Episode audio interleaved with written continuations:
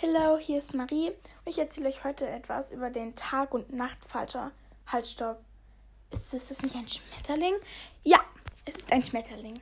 Schmetterlinge gibt es in so vielen unterschiedlichen Arten und Formen und Designs und also ja, über 180.000 Arten. Das sind echt viele. Und ich habe gerade schon Tag- und Nachtfalter gesagt. Ja, das ist wie, naja, nachtaktiv und tagaktiv gibt es nicht. Also nachtaktiv und halt am Tag. Genau. Und woran ihr die erkennt, erzähle ich euch jetzt. Also der Tagfalter ist auffällig gefärbt und hat normale Fühler. Und der Nachtfalter ist unauffällig gefärbt und hat kammartige Fühler. Ich glaube, jeder von euch weiß, wie ein Schmetterling aussieht, aber ich beschreibe ihn euch trotzdem nochmal.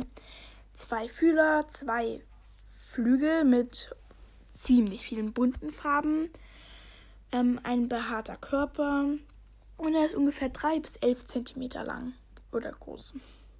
Und was ihr sicher noch nicht wisst, sind die einzelnen Segmente von dem Schmetterling. Das erste Segment ist der Kopf, das zweite Segment ist die Brust und dritte, das dritte Segment ist der Hinterleib. Ähm, beim ersten Segment, also am Kopf, sind die zwei Fühler und die Komplexaugen. Beim zweiten Segment, der Brust, sind die Vorderflügel, Flügelgeäder und Hinterflügel. Und beim dritten Segment kann man nicht viel sagen, weil da ist einfach nur das Hinterteil. Der Schmetterling lebt in Wäldern und Wiesen. Das wusstet ihr sicher schon alle, aber ich wollte es trotzdem nochmal mit anbringen. Und ähm, wie sich der Schmetterling ernährt, ist schon außergewöhnlich. Und zwar hat er so einen kleinen Rüssel, könnte man sagen. Und dadurch ähm, fliegt er von Blume zu Blume und saugt den Nektar auf. Aber die wunderschönen Schmetterlinge haben leider auch Feinde. Und zwar die Vögel. Die fressen die nämlich ziemlich gerne.